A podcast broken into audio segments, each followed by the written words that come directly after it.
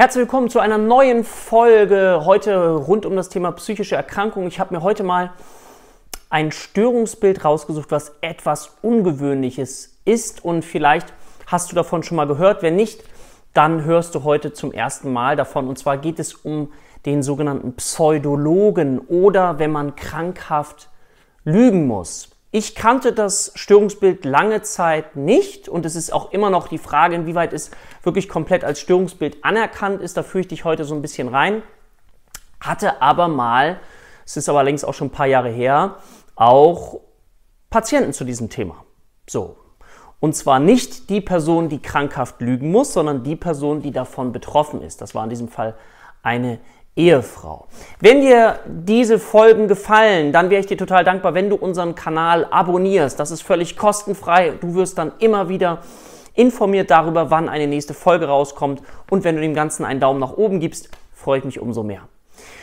Ja, lass uns mal einsteigen. Stell dir mal vor, du bist mit jemandem zusammen und merkst so nach und nach, dass die Person, mit der du zusammen bist, nicht die Person ist, von der du gedacht hast, dass sie sie ist.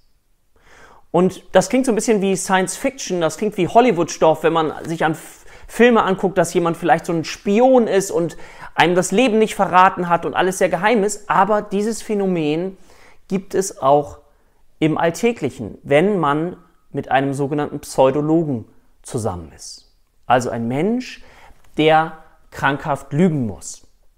So, jetzt Lass uns mal kurz einsteigen. Vielleicht hast du den Begriff noch nie gehört. Pseudologe. Ja, das ist so ein Begriff, der kommt äh, so aus dem Jahr 1891, als Anton Delbrück so ähm, Pseudologica Fantastica, ein schöner Begriff, den er so hineingebracht hat und Menschen damit beschrieben hat in der Psychiatrie, die so einen Drang haben, krankhaft zu lügen oder auch zu übertreiben. Jetzt kannst du ja mal überlegen, kennst du auch solche Menschen? Ja?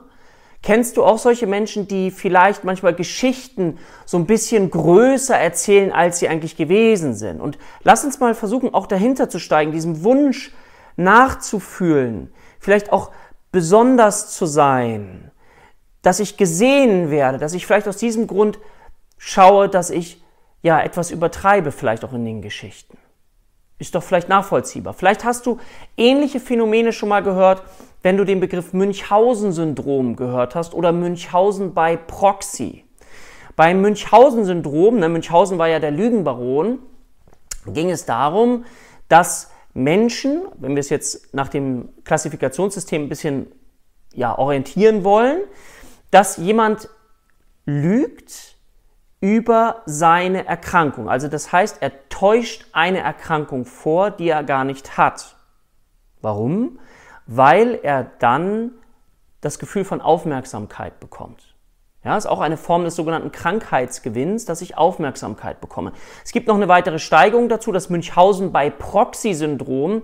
Das äh, betrifft vorwiegend eben Eltern, gerade Mütter gibt es Videos zu, das ist schon harter Tobak, die ihre Kinder zum Beispiel extra vergiften, in Verletzungen, extra in Wunden, extra noch was reinmachen, damit sich das entzündet, womit sie dann zum Arzt gehen und eben diese besondere Bestärkung erfahren. Mensch, du bist ja eine Mutter oder auch ein Vater, der sich sehr gut um sein Kind kümmert. Ja, das Kind ist so oft krank. Und das ist natürlich eine extreme Verletzung auch für das Kind, wie es aufwächst. Das wäre aber ein eigenes Thema für ein eigenes Video. Könnt ihr ja mal sagen, ob euch das interessiert. Aber ist, hat eine große Nähe zu diesem Phänomen des Pseudologen. Ja? Also diese Phänomene werden so ein bisschen, wenn wir jetzt Klassifikationssystem nochmal zu Hilfe nehmen, wenn wir das ICD-10 einmal nehmen, so unter andere Persönlichkeits- und Verhaltensstörungen klassifiziert unter der sogenannten artifiziellen Störung. Kannst du mal schauen, ICD-10 F68.1 für all diejenigen, die sich ein bisschen mehr für dieses Thema interessieren.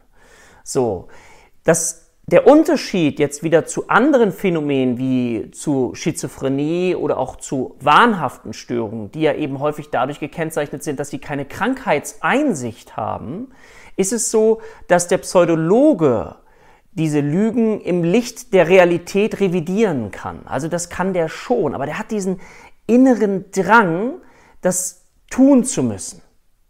Ja, der hat diesen inneren Drang, das tun zu müssen. Und ich erinnere mich an eine Patientin, die bei mir war, und ich bringe mal ein, zwei Patientenbeispiele, die sich von ihrem Mann trennen wollte, weil dieser Mann, da kam so nach und nach immer mehr Dinge raus, die sie völlig schockiert haben. Stell dir vor, du bist 20 Jahre mit deinem Mann verheiratet und es kommt dann raus, dass zum Beispiel die Eltern gar nicht verstorben sind. Ja? Die Eltern sind gar nicht tot. Es gibt einen Vater, der lebt noch. Es gibt eine Mutter, die lebt noch. Oder ähm, der Mann, das werde ich nie vergessen, der hat davon erzählt, dass auch wieder was Großartiges, dass er jetzt dann und dann keine Zeit hat, weil extra, und die hatten zwei Hunde, die Hundestaffel aus Dubai gerade eingeflogen wird, um die er sich kümmern muss. Und da hat er sogar erzählt, dass die am Flughafen mit äh, Polizeibegleitung abgeholt werden, weil das eben was ganz, ganz Besonderes ist. So.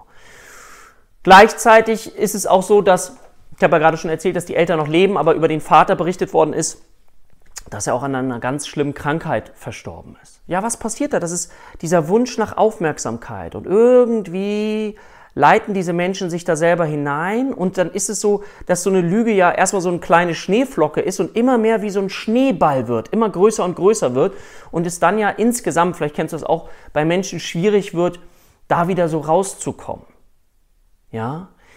Oder auch die, die Hochzeit, die im kleinen Kreis stattgefunden hat und die Schwester im Ausland war und irgendwie ihre Farm, die sie betreut hat oder die sie bewirtschaftet, nicht verlassen kann. Dann gibt es so, ein, so, eine Grußkarte, die am nächsten Morgen da steht mit so einem Geschenk von ähm, Meißner Porzellan, wo dann eben steht von den ähm, Eltern, als die Eltern noch gelebt haben. Ähm, ja, all das. Und dann, warum können wir nicht zur Beerdigung der Eltern gehen? Ja, die und die Ausrede. Also es gibt da ganz, ganz viel. Oder ein weiteres Beispiel, eine Frau, wo hm, so war, dass der Freund sich trennen wollte. Der wollte sich trennen in der Beziehung und dann hat die Freundin kurze Zeit später gesagt, dass sie schwanger sei. Und der Freund war jemand, der sehr verantwortungsbewusst ist und der hat sich gesagt, in so einer Situation kann ich meine Freundin nicht ver verlassen. Und was hat diese ähm, Freundin getan? Sie hat die Kontakte, E-Mails von der Hebamme gefälscht. Sie hat den Mutterpass gefälscht. Sie hat Arzttermine gefaked. Hat sich sogar vor dem Arzttermin rauslassen lassen, also so wirklich mit dem Auto hinfahren lassen. Der Mann ähm, wurde so getimt, dass der Mann wirklich Termine hatte und nicht Zeit hatte und sie das dann so getimt hat, dass der Mann eben auch keine Zeit hat, um mit reinzukommen. Sie hat sich Kleidung gekauft, so Schwangerschaftsmode. Das heißt, sie hat sich auch richtig reingefühlt in das ganze Thema. Und du merkst schon, da verschwimmen so Wahrheit und Realität. Und es war bei ihr schon auch ein starker Wunsch nach Bindung zum Freund und Schwangerschaft. Selbst das Umfeld hat es geglaubt und sie hat mit ihrem Freund, musst du dir vorstellen, sogar noch über den Namen gestritten, wie das Kind heißen soll, obwohl es dieses Kind gar nicht gab. So. Und das ist, ein, finde ich, ein sehr, sehr interessantes Phänomen. Mm, und nochmal, es ist wie so ein innerer Zwang. Ne? Ähm, das heißt, diese Menschen sagen auch in banalen Situationen häufig mal die Unwahrheit. Obwohl eigentlich relativ klar ist, dass das Gegenüber das auch gleich nachvollziehen kann. Ja, also man kann die Motivation dann schwierig, als wenn da so auch ein Wunsch ist, dass es auch zu, zu Kontakt kommt, wo, wo es möglicherweise emotional wird. Und stell dir vor, die Frau, die jahrelang denkt, dass ihr Mann bei einer Behörde arbeitet. Und irgendwann ist sie, ja, sie, sie glaubt das alles nicht mehr und fängt dann an und so wird der Angehörige eben zu einem Detektiv, versucht das alles nachzuvollziehen. So. Und Sie geht dann zu der Behörde hin und fragt, ich würde gerne meinen Mann sprechen. Ja, wie heißt denn Ihr Mann? Müller. So jemanden gibt's hier nicht. Und kannst du dir vorstellen, wie, wie schwindlig dir werden würde, wenn du selbst die Ehefrau bist, die jetzt jahrelang mit ihrem Partner zusammen ist? Und das kann doch nicht wahr sein, doch der muss hier arbeiten. So, weil sie haben sich ja öfter schon auch vor der Behörde getroffen. Ja, dann ist der Mann da hingekommen und sie erfährt einfach später, dass er im Vertrieb für ein Handelsunternehmen arbeitet, also auch noch was ganz anderes macht. Und du fragst dich wirklich vielleicht so, was, was, was ist das hier? Ja, überleg mal, was das auch mit einem Angehörigen macht. Was, wie sehr du anfängst zu zweifeln, wie sehr du dich selber hinterfragst. Und vielleicht hattest du schon dieses leichte, intuitive Gefühl, dass irgendwas nicht stimmt. So. Und der Mann dann möglicherweise auf die Idee kommt und sagt, ja, ich will mich auch verbessern, ich bessere mich ich gehe zu einem Therapeuten und ja, es ist eine Hoffnung. Er geht zum Therapeuten und, und er berichtet dann der Ehefrau, dass es möglicherweise an dem Tod des Bruders liegt. Und irgendwann wieder wird sie zum Detektiv und folgt ihrem Mann zur Therapiestunde und merkt, dass er eben nicht zur Therapie geht, sondern einfach nur spazieren geht. Oder auch ganz banale Dinge, wo du denkst, das gibt's doch nicht. Du telefonierst mit ihm und er, äh, du bist noch nicht, ähm, bist noch auf der Arbeit, kommst nach Hause. Ja, kannst du einkaufen gehen? Ja, ich war schon einkaufen. Kühlschrank ist voll. Und du kommst nach Hause und der Kühlschrank ist nicht voll. Und dann kommen weitere Ausreden, warum das nicht passiert ist und du denkst, das kann doch nicht wahr sein. Will der mich verarschen? Also es wird richtig emotional. Und natürlich ist es so jetzt, dass du vielleicht denkst, ja, dann trenne ich mich halt. Ja, aber stell dir vor, dass es so viele, viele Jahre sind, mit, mit dem du jetzt verheiratet bist mit, mit dem Mann. Und stell dir das vielleicht bei deiner jetzigen Beziehung vor.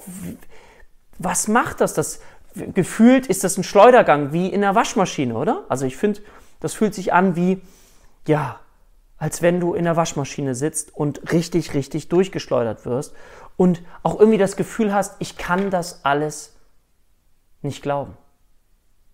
So. Also das ist ein Phänomen, wo Menschen, Angehörige auch absolut an ihre ja, Leidensgrenzen kommen. Ja? Wir wissen nicht, wie viele Menschen das betrifft. Es gibt eine hohe Dunkelziffer natürlich. Ähm, es ist so, dass die Pseudologen so aus so einem Schutzbedürfnis heraus das machen und wie ich schon eben sagte, mit dem Schneeball, der immer größer und größer wird. Aber es gibt diesen inneren Drang ja, und du weißt nie, wann es weitergeht, wann diese Menschen wieder sozusagen ihre nächste, ich sag's mal, böse Spinnerei formulieren.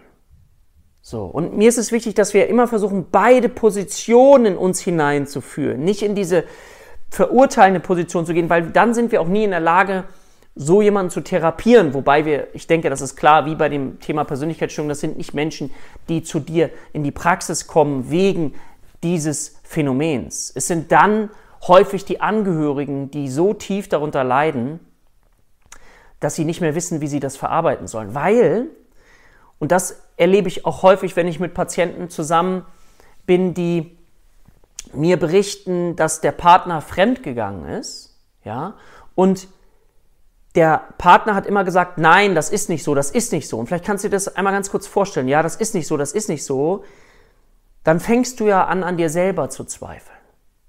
Und wenn es dann irgendwann rauskommt, und das ist ganz, ganz schlimm, was da passiert ist, dass man hintergangen worden ist, dass das Vertrauensverhältnis nicht mehr da ist, gestört ist oder was auch immer, dass, dass zumindest, und daraufhin versuche ich die Patienten zu bestärken, dass sie sich auf ihre Intuition verlassen können. Und das hilft ganz vielen. Da kommt dann auch wieder so, ja, ich kann mich auf mich verlassen, ich kann mich auf mein Gefühl verlassen, auf dieses ganz leichte Gefühl, was ich da manchmal wieder wegdringe, weil ich möchte ja nicht, dass mein Partner zum Beispiel fremd geht oder fremd gegangen ist. Ich möchte das nicht sehen.